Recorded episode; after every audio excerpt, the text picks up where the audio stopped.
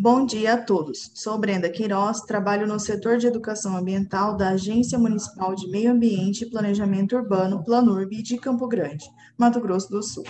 Hoje, no 17º episódio da série E o que eu tenho a ver com isso, convidamos a professora doutora Tatiane do Nascimento Lima para explanar acerca do tema bioma cerrado. A professora doutora Tatiane do Nascimento Lima é bióloga, mestre e doutora em Ecologia e Conservação pela Universidade Federal de Mato Grosso do Sul, UFMS, pós-graduada em Gestão Ambiental pela Faculdade Unigran, atualmente é professora adjunta da UFMS, campus de Aquidauana, colaboradora do Programa de Pós-Graduação em Recursos Naturais e na especialização em Gestão de Organizações Públicas e Privadas na Contemporaneidade e coordenadora do Programa de Residência Pedagógica do curso de Biologia. Desde já agradecemos pela disponibilidade. Oi, Brenda. Bom dia, boa tarde, boa noite para quem nos escuta. É um prazer estar aqui com vocês hoje falando de um tema tão importante, tão relevante, e eu espero que a nossa conversa, nossa fala, possa chegar aos mais diversos públicos, aos mais diversos telespectadores que estejam preocupados com o meio ambiente e que queiram conhecer, queiram entender um pouquinho a importância do cerrado, a importância desse nosso bioma e como a nossa vida está tão relacionada com esse ecossistema, como nós dependemos desse ecossistema para a nossa qualidade de vida. Professora doutora Tatiane, você poderia nos explicar o que é o bioma cerrado? Bom, o cerrado ele é um bioma que ocupa hoje um quarto do território brasileiro. São cerca de 2 milhões de quilômetro quadrado. É a segunda maior formação natural da América do Sul. Nós perdemos apenas para a floresta amazônica, que é, com toda a sua exuberância é a maior. E é a savana mais rica do mundo.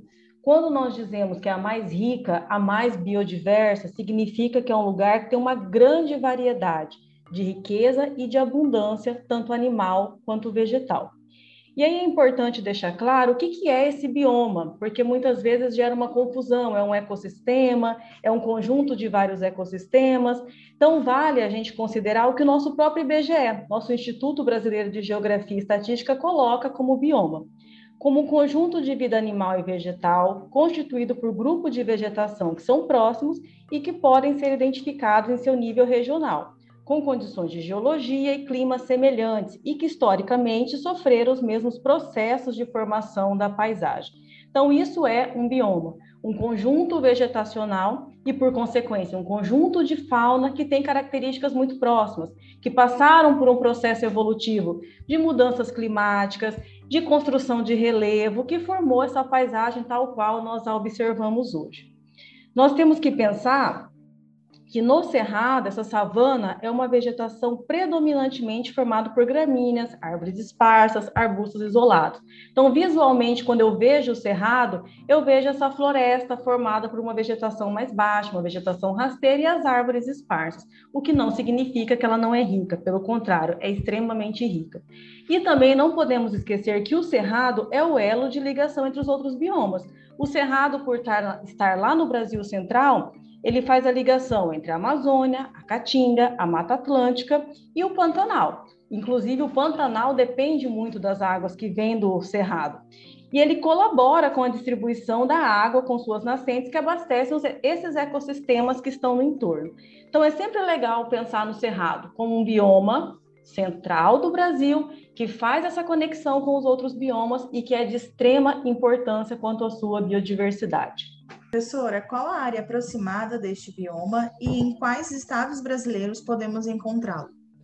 O Cerrado, ele está localizado principalmente no Planalto Central brasileiro, ocupando uma área de 24% do nosso território nacional, o que vai nos representar 2 milhões de quilômetro quadrado, mas ele não está apenas na região centro-oeste, nós encontramos o estado do Goiás, Tocantins, Mato Grosso do Sul, Mato Grosso, Minas Gerais, Distrito Federal, mas lá no oeste da Bahia, sul do Maranhão, oeste do Piauí, em certas regiões de São Paulo e Amapá também é possível ser observado o cerrado. E por sua localização geográfica no interior do Brasil, isso foi legal, porque até a década de 70 ele acabou ficando isolado, ele estava numa situação onde não havia uma grande exploração. A partir da década de 60, com a transferência da capital federal para o interior do Brasil, com a expansão das fronteiras agrícolas e da pecuária, aí o, o cerrado começa a sofrer todas essas questões de alteração da sua paisagem. Então, é um ecossistema que se manteve intacto por sua posição geográfica e a partir da década de 60 começa a ser alterado, começa a ser modificado, chegando ao que nós observamos hoje, uma paisagem extremamente alterada. Você poderia explicar a importância do cerrado no cenário hídrico brasileiro? Essa é uma das questões mais importantes quando a gente fala em cerrado. Importante no, quando a gente pensa em qualidade de vida, quando nós pensamos em economia, quando nós pensamos em manutenção dos sistemas, tanto agricultura quanto pecuária, porque todos dependem dessa água. Bom, o Cerrado ele é considerado o berço das águas porque ele é o local onde nasce a maior parte das águas do país. Então, a maior parte da água que nós temos distribuída por todas as regiões do Brasil nasce no nosso Cerrado. Por conta da sua geografia de planalto e outros fatores, como relevo, geologia, cobertura vegetal da região, o Cerrado ele funciona como uma grande caixa d'água. Então, em vários momentos, nós escutamos esse nome, Cerrado como uma grande caixa d'água, porque ali nós temos realmente é, nascentes, rios que brotam e vão abastecer toda a região do entorno. Seis das oito maiores bacias hidrográficas nacionais dependem das águas que nascem no Cerrado, incluindo as águas que alimentam o Pantanal. E é importante lembrar que o Pantanal tem um ciclo hidrológico, ciclos de cheia e de seca, que dependem dessa água. Então, essa água mantém o ciclo hidrológico do Pantanal e a manutenção do ciclo hidrológico do Pantanal mantém a vida no Pantanal. Então, é extremamente manter isso funcionando para que o Pantanal também possa funcionar. Ou seja, não é exagero dizer que sem o cerrado pode faltar água. Sem o cerrado não há água. As nascentes abastecem as bacias Amazônica, Tocantins, Prata, São Francisco. A hidrelétrica de Itaipu recebe parte das águas que nascem no Cerrado. Possui reservas de água no subsolo, os famosos aquíferos. E aí tem o Guarani, Bambuí, Urucuia, são aquíferos extremamente importantes de uma água que está lá no subsolo, e aí entra aquela história da floresta invertida, porque as raízes profundas chegam nessa água, garantem porosidade do solo para manter a distribuição dessa água. Só que, por outro lado, o que nós temos observados hoje, o que nós temos observado hoje, é que os rios do Cerrado, parte estão secando. Então, nós temos dados mostrando que nós temos 10 rios secando, desaparecendo a cada ano por compactação do solo, por alteração da paisagem, por fragmentação do ecossistema. Esses problemas de alteração do que nós chamamos de berço das águas traz consequências catastróficas para todos nós, tanto economicamente como socialmente. Professora doutora Tatiane, quanto à fauna e à flora do Cerrado, quais são as espécies mais comumente encontradas e existe alguma espécie que só pode ser observada neste bioma? O cerrado, como ele é extremamente diverso, ele abriga 5% das espécies do planeta e 30% da biodiversidade do Brasil. É a savana mais biodiversa do mundo, volto a dizer. Em média, uma em quatro espécies estão ameaçadas de extinção, das que vivem dentro do cerrado. Então, embora ele seja extremamente diverso, ele sofre com a pressão das alterações ambientais que estão levando essas espécies à extinção. O Cerrado hoje é considerado um hotspot, que é uma área de grande diversidade animal e vegetal, mas que sofre com um alto risco de degradação ambiental que pode levar à perda dessas espécies. Como no Cerrado nós temos diferentes formações vegetacionais, um mosaico de vegetação, ora campos mais abertos, ora formação de campos mais fechados, podendo ter áreas mais florestadas, com árvores mais altas, chegando a 30 metros, isso vai dar uma variação ambiental que garante uma variação na biodiversidade. Nós temos muitos organismos que utilizam esses espaços. E aí nós temos na fauna cachorro do mato vinagre, ema, lobo-guará, queixada, seriema, sussuarana, o tamanduá, peixes invertebrados, muitos ainda não catalogados, muitas áreas não foram estudadas, então nós temos um conjunto, uma infinidade de organismos que ainda não foram sequer catalogados. Só de aves são 29 espécies endêmicas, e aí se insere a gralha do cerrado, beija-flor de gravata. Então, temos organismos únicos do cerrado e muitos deles já estão até ameaçados de extinção. Na flora, é extremamente importante a ocorrência do araticum, baru, buriti, cajuzinho do cerrado, ipê amarelo, jatobá, alobeira, o famoso pequi, e 40% dessas espécies são endêmicas, são encontradas apenas dentro do cerrado. Exemplos como buriti, pau-papel, canela de ema, são representantes do cerrado, são representantes de importância ecossistêmica, de importância comercial, e que nós precisamos mantê-los para que possam, de fato, nos retornar aquilo que nós buscamos nessas dentro desses organismos, dentro desses recursos naturais, mas para isso eles precisam ser preservados. A senhora poderia falar um pouco a respeito da exploração sustentável dos recursos naturais do Cerrado por comunidades tradicionais? Quando nós pensamos em exploração sustentável, é sempre bom lembrar que toda a biodiversidade ela é importante e toda ela contribui, gerando renda direta ou não através da manutenção dos seus serviços ecossistêmicos. Então, o simples fato de eu ter o cerrado, eu já vou garantir qualidade de água, qualidade de solo, distribuição de chuva, manutenção do ciclo hidrológico do Pantanal, tudo isso já é muito importante. Mas, além disso, eu tenho ainda é, geração de renda para comunidades tradicionais que exploram certos recursos naturais do Cerrado. As plantas, por exemplo, nós temos hoje catalogadas cerca de 220 espécies que são consideradas de uso medicinal e mais de 10 espécies consideradas comestíveis. Isso faz com que o Cerrado seja um importante patrimônio cultural de grande importância para o Brasil e para o mundo. E aí nós podemos citar o pequi, o buriti, a mangaba, a cagaita, araticum, babaçu, jatobá, baru.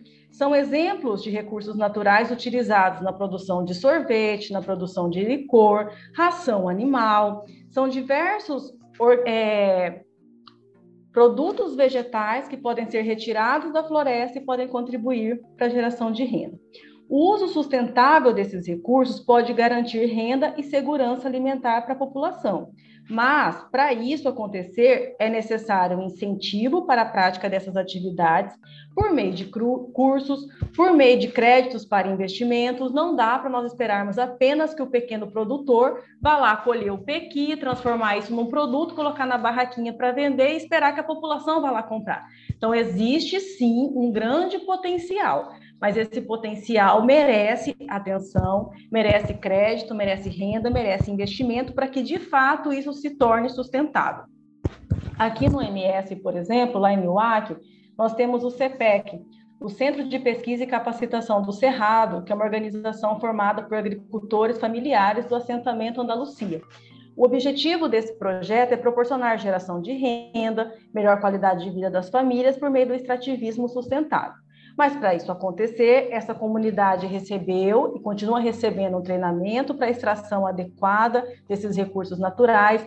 E são coisas simples como a época da colheita. Eu posso colher pequi a todo momento? Eu posso retirar todos os frutos? Eu tiro de uma árvore, de duas, de três? É preciso criar uma cadeia produtiva para que receba esse produto, que esse produto se torne de fato um comércio que gere renda. Então, é entendido hoje que a estação natural essa extração sustentável é o caminho do futuro, mas é preciso criar meios para que isso ocorra. Tem que valer a pena financeiramente manter o cerrado e os outros ecossistemas em pé.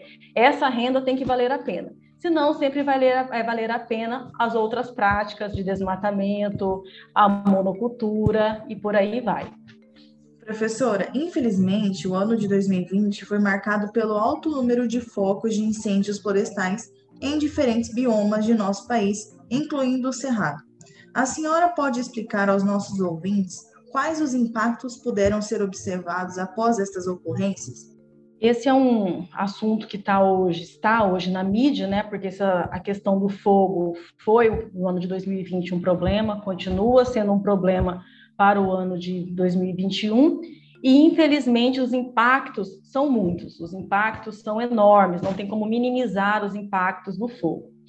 E nós temos sempre que lembrar que, embora nós escutamos, a gente é uma é ensinado isso, inclusive, que o cerrado tem evoluído dentro de um histórico de fogo, e isso leva as pessoas a acreditarem que ele vai sobreviver a esse fogo, já que ele evoluiu há 25 milhões, vem passando por esse processo, 25 milhões de anos vem passando por esse processo de fogo.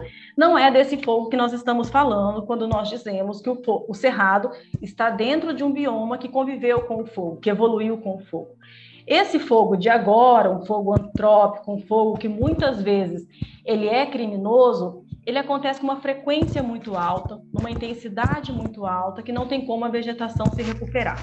Então, o cerrado original que evoluiu com o fogo é um fogo causado por raios, que acontece antes de uma chuva, geralmente, porque os raios acontecem antes de chuva, uma vez, duas vezes a cada ano, a cada dois, três anos acontece esse fogo. Então, nessa situação, o cerrado tem condições de retornar ao que era antes, porque tem as cascas grossas que protegem, porque tem uma vegetação muito maior na parte interior do solo do que na parte superior, então o solo passa na parte superior, mas isso rebrota, mas nessas situações específicas. O que nós vemos hoje é um desastre ambiental, porque nesse caso o cerrado não consegue se recuperar.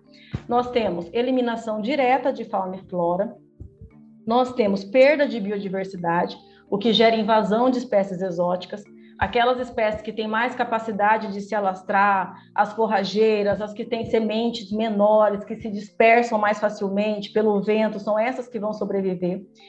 A, a, a, fauna que se desloca mais lentamente, ela acaba sendo eliminada por um processo direto, porque ela não consegue fugir. As aves que conseguem fugir, elas não têm árvores mais para fazer seus ninhos. Então, os processos diretos são visíveis logo no momento.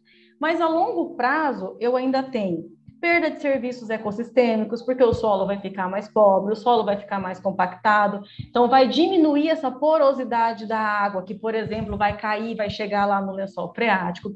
Eu vou ter menos água no solo, então eu vou ter menos água chegando no Pantanal.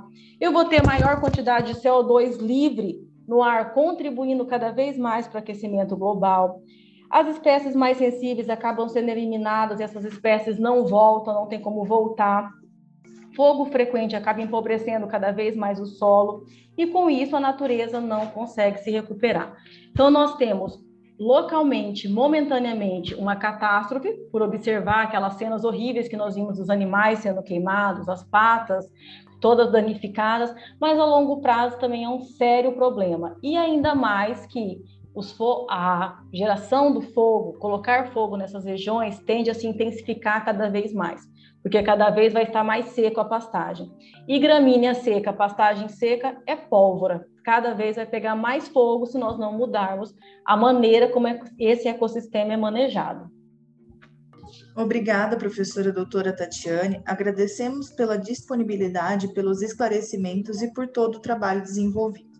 Eu que agradeço pelo convite, pela oportunidade de falar do Cerrado, desse bioma tão importante não só para nós aqui no Mato Grosso do Sul, mas para todo o Brasil, para todos os outros biomas que compõem o Brasil.